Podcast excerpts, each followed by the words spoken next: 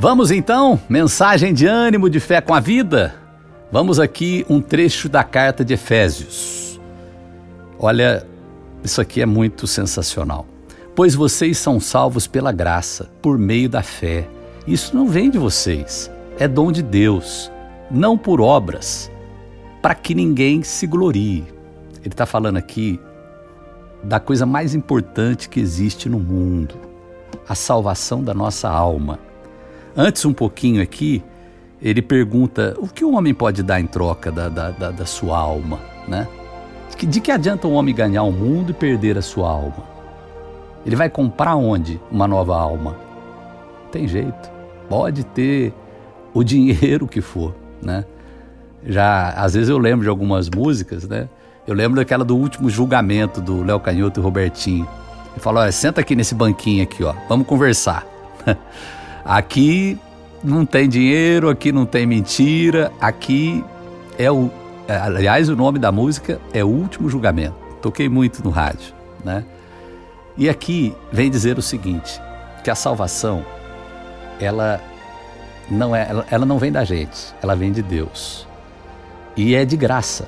Não é porque a gente faz. Não é porque a gente quer ser bonzinho, fala, vou fazer isso. Isso é o erro de muitas doutrinas, viu? Prega o seguinte: olha, seja bonzinho para você ganhar o céu. Não. A pessoa realmente tem que produzir bons frutos. No livro de Tiago vem dizer: quem, quem está em Deus, quem está em Cristo, nova criatura é. Aliás, Paulo fala isso. Depois Tiago vem complementar: se você tem fé, me mostre através das suas obras. Então, é correto sim, quando a gente tem a fé em Deus no coração, praticar boas obras mas não são elas que garantem a nossa salvação. Só tem uma coisa que garante a salvação do homem, da alma do homem: é reconhecer Jesus como único e suficiente Salvador e o sacrifício que ele fez na cruz sacrifício de sangue, sangue puro, imaculado derramou sangue pelos nossos pecados. A dívida que nós tínhamos que pagar foi paga, foi cancelada pelo sacrifício de Jesus, que vem nos dizer que ele foi único, uma vez só e suficiente. Antigamente o pessoal sacrificava bodes, é, cordeiros, né, animais. Jesus não. O sacrifício dele foi definitivo na cruz, uma morte vicária, ou seja, no nosso lugar, para que nós tivéssemos direito à vida eterna. Mas o que eu acho mais lindo aqui é a explicação por que, que Deus fez desse jeito. Ele termina o versículo falando: Isso eu fiz assim, sabe por quê? Para vocês não se gloriarem. Porque nós somos assim, fala a verdade. Eu fiz, eu mereço, né?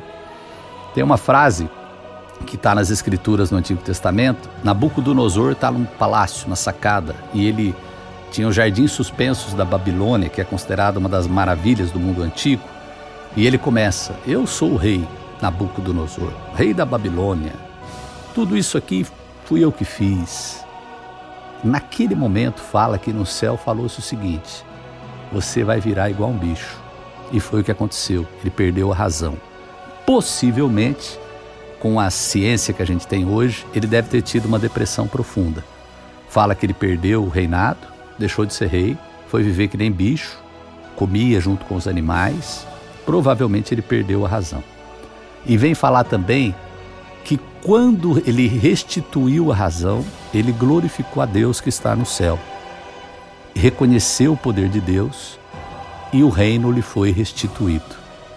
Então, às vezes, eu brinco comigo mesmo, assim, na minha mente. Eu falo, sai da sacada, Jonas. Quando eu começo a olhar para o passado, ah, eu fiz isso, eu fiz aquilo, eu fiz tal, olha, eu falo, sai da sacada do palácio, né? Não fico olhando para o que já fez.